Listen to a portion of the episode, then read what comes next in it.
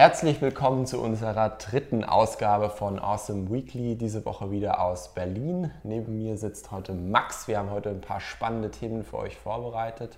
Aber zunächst mal äh, würde ich gerne Max die Bühne überlassen. Du bist ja schon einige Zeit bei Awesome. Vielleicht willst du ein paar Worte sagen, was du äh, bisher so bei Awesome gemacht hast, auf was du dich fokussierst. Und ja, das interessiert ja auch immer viele da draußen.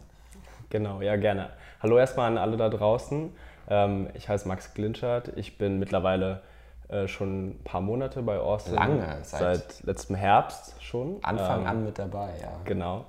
Und von Anfang an bei allem eigentlich dabei gewesen, ähm, sei es Venture Fund, äh, Fundraising, ähm, aber auch jetzt in den letzten Monaten natürlich immer mehr auch beim Aktienfonds mit, mitgeholfen und genau, bin eigentlich so bei allem immer so ein bisschen dabei. Und ähm, ja, jetzt seit einigen Monaten auch fest im Investment-Team. Ja, ich weiß nicht, ob ihr es gesehen habt. Wir haben ja seit 30. März unseren Aktienfonds jetzt äh, live. Wir haben echt eine ganz tolle Performance äh, erwirtschaftet. Das stimmt uns äh, sehr vielversprechend, dass wir auch für die Zukunft damit weitermachen werden. Ähm, ich hatte letztens auch auf LinkedIn schon geteilt, wir sind jetzt auch auf allen gängigen Handelsplattformen handelbar, also Comdirect, Ebase, OnVista und so weiter und so fort könnt ihr uns ganz einfach handeln und ähm, falls ihr Fragen habt, könnt ihr natürlich jederzeit auf uns zukommen. Die Idee hinter des Formats ist ja, dass wir euch immer wieder Insights liefern äh, in einem wöchentlichen äh, Turnus, ähm, was so passiert. Es passieren sehr viele spannende Dinge, die man hier hierzulande in der, in der Presse- und Medienwelt gar nicht so mitbekommt. Deswegen, wir hatten, haben heute wieder ganz äh, vier sehr, sehr spannende Headlines und, und Fakten für euch. Die Nummer eins ist mein absoluter Favorite. Ähm, das betrifft nämlich das wohl aktuell erfolgreichste äh, Startup hierzulande, ähm, chinesisches Startup hierzulande, nämlich TikTok. Und die Company dahinter heißt ja ByteDance. Ich hatte euch schon mal auch darüber erzählt. Ähm, ich weiß nicht, nutzt du TikTok? Ähm, ich momentan noch nicht, aber ich auch nicht, aber tatsächlich überlege ich es. Also ich, ich habe viele Freunde, die es mittlerweile benutzen ja. und deshalb bin ich kurz davor, es mir runterzuladen. Ja, man sieht es ja echt überall. Also ich war auch kein Snapchat-Nutzer und äh, TikTok auch nicht, aber jeder äh, findet die App einfach mega. Ähm, Finde ich schon beeindruckend. Und äh, Fakt Nummer eins ist, was ich äh, unglaublich fand, vor zwei Tagen wurde announced, oder ich glaube gestern wurde announced, ähm, der Ex-CEO von Disney Plus, Kevin Mayer, ist jetzt äh, COO von ByteDance geworden, wird dann auch irgendwann das äh, globale Geschäft von TikTok mit übernehmen, so zumindest die Planung. Äh, Finde ich eine unglaubliche News, weil ich meine, Disney ist der größte Entertainment-Konzern in den USA. Und äh, so eine Persönlichkeit, die jetzt zu einem chinesischen Tech-Player wechselt, das finde ich schon beeindruckend, oder? Auf jeden Fall, klar. Also das ist schon, äh, schon Wahnsinns-Headline wert. Bei TikTok ging auch einiges intern rund, wie wir so mitbekommen haben. Aber finde ich schon Wahnsinn, dass sowas passiert. Den Link zum Artikel posten wir euch natürlich drunter. Da könnt ihr euch noch mal ein bisschen einlesen. Äh, Kevin Mayer ist in, in seinem Geschäft schon sehr versiert, schon über viele, viele Jahre. Und ich denke, der wird äh, ByteDance und TikTok noch erfolgreicher machen und zu einem noch größeren Konzern werden lassen. Also ich, äh, es ist Wahnsinn, wenn ihr euch die Downloadzahlen anschaut. Ja, und Fakt Nummer zwei. Genau, im Fakt Nummer zwei geht es nochmal um das Unternehmen ByteDance. Die haben nämlich kürzlich ein äh, neues Fintech-Unternehmen aus Peking aufgekauft. Und äh, dieses Unternehmen, das spezialisiert sich auf den Bereich Inkasso und beschäftigt sich hauptsächlich mit äh, der Forderungsübernahme im Bereich Fintech. Und ähm, was ganz interessant dabei ist, ist, dass diese Runde, die ungefähr in der Höhe von 6 Millionen US-Dollar gemacht wurde, nicht nur von ByteDance gemacht wurde, sondern gleichzeitig auch von Rocket Internet, die wir ja hier Unsere, in Deutschland alle sehr gut kennen. Ja, hier, Berliner Jungs. Ganz Wahnsinn, genau. oder? Ja, und das zeigt natürlich, ähm, dass China auch für ja, europäische Unternehmen, europäische Investoren immer interessanter wird. Und ähm, das wird nur ja, eines der vielen äh, Beispiele sein, die wir auch in den nächsten Monaten und Jahren immer wieder ähm, neu hören werden.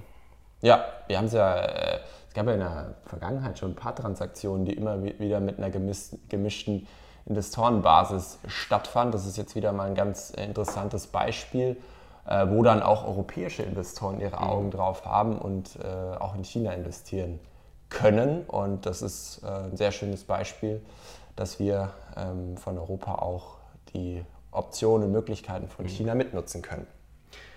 Ähm, es ist ja so, vor allem, ähm, was wir innerhalb unseres Aktienfonds merken, dass sehr, sehr, sehr viele Unternehmen äh, aus China, auch außerhalb von China, die, äh, den Gang an die Börse, den Gang ans Parkett wagen. Das ist jetzt auch wieder passiert mit dem Unternehmen Dada Nexus. Dada Nexus ist einer der erfolgreichsten Delivery Services in China. Was wir innerhalb unseres Aktienfonds immer wieder merken, ist, dass sehr viele chinesische Tech-Firmen äh, auch immer, immer außerhalb Chinas den Gang an die Börse wagen. Ähm, nämlich nicht nur in Shenzhen oder Shanghai, sondern auch teilweise in Deutschland oder ähm, an der New York Stock Exchange. Es ist sogar teilweise so, dass viele Firmen parallel gelistet sind. Also ähm, zum Beispiel Haier aus Qingdao, das ist das chinesische Bosch, die stellen sehr viele Kühlschränke und so weiter her. Die sind in Deutschland und in China gelistet. Ähm, könnt ihr euch auch gerne mal anschauen. Sehr spannendes Unternehmen. Und jetzt hat wieder ein neuer, äh, neuer Player aus China den Gang an die Börse ge, gewagt, äh, ist vom äh, einer der größten äh, US-amerikanischen VCs unterstützt Sequoia Capital. Die haben damals mit JD zusammen eine 500 Millionen Runde gemacht. Und jetzt der Gang an die Börse äh, in den USA bleibt natürlich spannend, wie sich das Unternehmen weiterentwickelt, weil die natürlich einen sehr lokalen Ansatz haben, ähm, sich sehr stark auf China fokussieren. Und es ist ja so, ich meine, wie viele Delivery Services gibt es? Unglaublich. In Deutschland wurde der Jan Markt konsolidiert und dann den Gang an einer mhm. ausländischen Börse zu wagen, das ist schon, schon krass. Ja. Ähm, für uns ist es natürlich so, wenn wir es jetzt aus einer Aktienperspektive betrachten, das ist noch ein sehr junges Unternehmen, was jetzt den Gang an die Börse wagt. Meine, für uns, wir betrachten das eher als ein sehr kritisches äh, Modell, je nachdem, wie sich das jetzt weiterentwickelt. In China ist natürlich unglaubliches Entwicklungspotenzial, aber es gibt auch ähm, auf der anderen Seite, nämlich von Alibaba, schon einen großen Player, der heißt Ilimi. Ich hoffe, ich habe es jetzt richtig ausgesprochen ähm, auch in, in China schon sehr erfolgreich. Das heißt, unglaublich kompetitiver Markt und da müssen wir einfach schauen, wie sich das entwickelt. Und jetzt Fact 4. Genau, äh, als vierten Fact haben wir uns nochmal eine, einen Stocktitel aus unserem Portfolio rausgesucht, was wir euch kurz vorstellen möchten. Und ich glaube, dass das noch nicht so viele Leute von euch kennen werden. Das ist eine Videosharing-Plattform mit dem Namen Bilibili. Die gibt es noch gar nicht so lange. Äh, ich glaube, 2018 sind die an die Börse gegangen.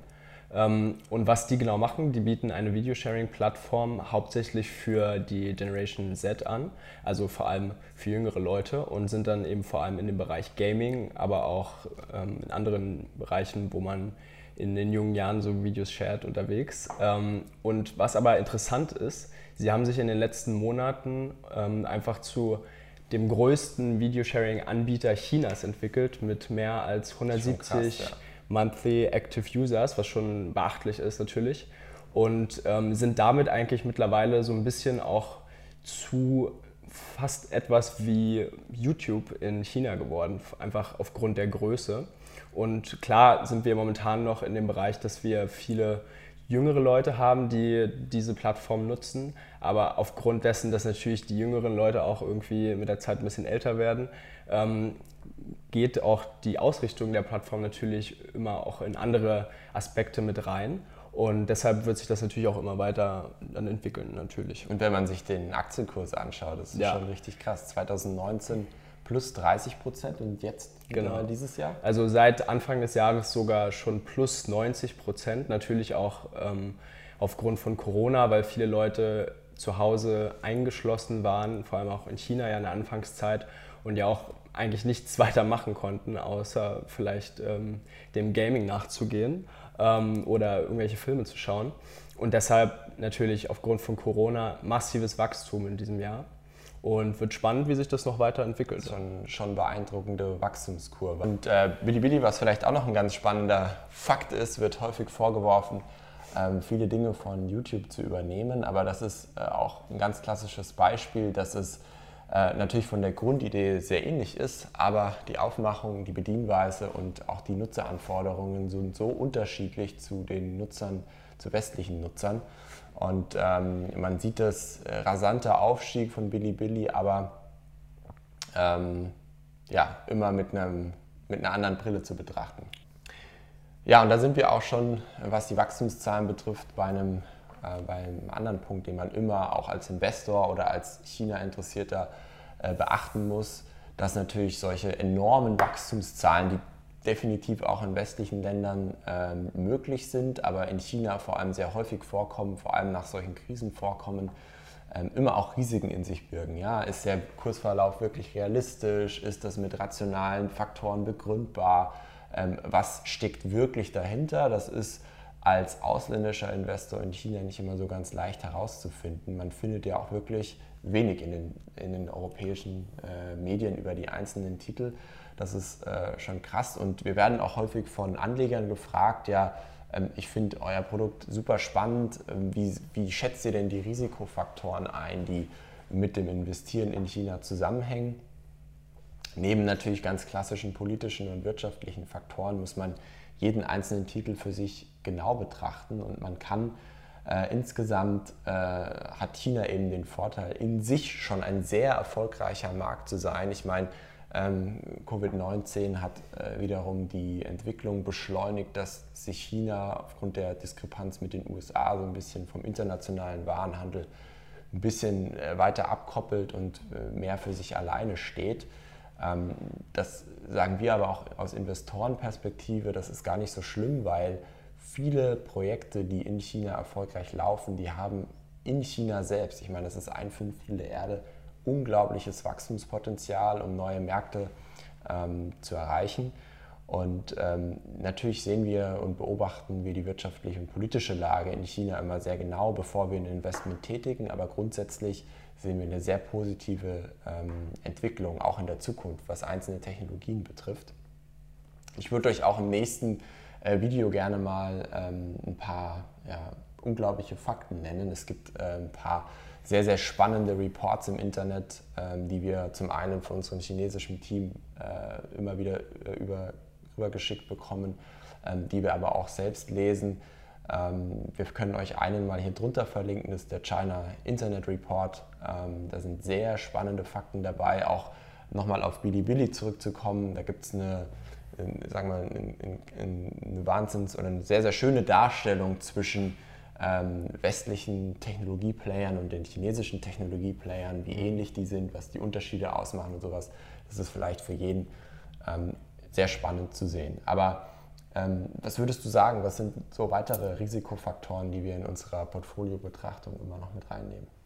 Ja, also nochmal kurz, um, da, um auf das einzugehen, was du gerade meintest. Ist natürlich immer sehr schwierig, vor allem bei kleineren Wachstumstiteln, wo ich jetzt auch noch Bilibili dazu zählen würde, jetzt im Vergleich zu Tencent oder anderen Titeln, ähm, dass es immer schwierig ist, da aus westlicher Perspektive so einen richtigen Grasp zu finden und ähm, richtig herausfinden zu können, okay, wie äh, steht der Titel wirklich da? Und deshalb ist es natürlich immer echt gut, wenn man ein Team, was auf der anderen Seite ja. in China eben vor Ort ist, wirklich Insights hat, was ähm, dann auch bestätigen kann, was man jetzt vielleicht hier aus westlicher Perspektive erstmal nur mit ähm, ja, einem oberflächlichen Verdikt dann auch beurteilen kann. Und ansonsten, was wir uns natürlich immer angucken, was glaube ich auch ähm, jeder, ähm, jeder Investor in dem Bereich macht, ist, wir schauen uns natürlich an, wie ist, das, wie ist der Preis der Aktie bewertet, äh, aber darüber hinaus ist natürlich auch noch sehr wichtig, wie die finanziellen Daten des Unternehmens sind, ähm, wie die Performance in den letzten Monaten und Jahren gewesen ist. Das schauen wir uns immer sehr genau an. Und natürlich auch ganz wichtig dann, ähm, was sind die zukünftigen Prognosen, auch immer sehr wichtig. Was sind die Analysteneinschätzungen zu den einzelnen Titeln? Und mit wie viel Wachstum können wir auch rechnen? Ähm, was sind Risikofaktoren natürlich, die wir auch einpreisen müssen? Ähm, da gibt es natürlich erstmal die politischen ähm, und länderrelevanten Risiken, die wir, Absolut, ja. die wir beachten müssen. Aber dann gibt es natürlich auch immer noch Technologie- und branchenspezifische Faktoren, die wir natürlich auch mal ins, ins Bild rücken müssen. Und je nachdem, in welcher Branche man ist, gibt es da eben dann verschiedene Dinge, auf die man achten muss. Da entscheiden wir dann. Oder welche Managementwechsel gibt es, ist genau, natürlich auch sehr wichtig. Ja. Auf Thema 1 bezogen für TikTok unglaublich ähm, von der Außendarstellung, wenn jemand wie Kevin Mayer zu so einer Firma wie ByteDance kommt. Das ist ähm, eine Wahnsinnsentwicklung. Mhm. Und äh, gleichzeitig muss man auch immer noch sehen, China hat natürlich von der Qualität der, oder sagen wir so, der, von den Restriktionen, was Veröffentlichungspflichten und so weiter betrifft, sind die nicht auf europäischem Standard. Ähm, dort können Firmen sehr früh an die Börse gehen. Man muss sich anderweitig äh, die Informationen beschaffen, um wirklich auch fundamental herauszufinden, ist das Unternehmen wirklich was für mein Portfolio. Und deswegen rate ich auch immer, auch im privaten Umfeld, davon ab, persönlich in China ähm, einfach so zu investieren. Man kann die großen Player investieren wie Tencent und Alibaba. Ich denke, da macht man in den seltensten Fällen was falsch. Aber wenn man sich wirklich ähm, im Kern mit China beschäftigen möchte und dort investieren möchte, man kann häufig gar nicht investieren, das sei ja dazu gesagt. Also man kann erst an einer gewissen Stückzahl investieren. Ähm, es gibt auch viele Titel, die sind zum Beispiel gar nicht international handelbar. Ähm, die, sage ich mal, schottet China von ausländischen Investoren vor, erst ab. Die werden nach und nach freigegeben, um praktisch in ihren Kinderschuhen ohne den Einfluss internationaler Investoren zu wachsen und dann äh, praktisch irgendwann mal den Börsengang äh, irgendwo anders zu wagen. Aber äh, grundsätzlich gesehen, China kann und ist auch ein unglaublich spannender Markt, aber man muss natürlich sehr viel ähm, Recherche betreiben und das merken wir auch immer mehr es macht ja unglaublich viel Spaß, sich damit zu beschäftigen, aber man muss ein zweites, ein drittes und ein viertes Auge darauf legen, um einfach auch. Äh, gute und fundierte Entscheidungen zu treffen. Genau, wenn euch die Folge äh, gefallen hat, ähm, schreibt das gerne drunter, teilt das gerne, ähm, wie letztes Mal schon angekündigt, wir sind jetzt auch auf Spotify und auf SoundCloud und auf iTunes und auf allen möglichen anderen Kanälen hörbar ähm, per Video auf YouTube und auf LinkedIn. Ähm, wenn ihr Fragen habt oder wenn wir irgendwelche bestimmten Themen die nächsten Male besprechen sollen, ähm, schickt uns die Fragen gerne zu, jederzeit, auch ähm, über alle Kanäle hello at awesome.cc auf unserer LinkedIn-Page schreiben, mir schreiben, Max schreiben, ähm, Konstantin schreiben, der gerade hinter der, äh, der Kamera sitzt. Und äh, wir beantworten die gerne. Wir hoffen, dass wir irgendwann oder bald mal wieder nach China rüber können. Äh, wir wir sind schon ja. herbei. Ja. äh, dauert wohl noch ein bisschen, aber ich schätze mal, zweite Jahreshälfte wird besser. In diesem Sinne, gutes Schlusswort. Vielen Dank für eure Aufmerksamkeit. Wir hören uns das nächste Mal und macht's gut. Ciao.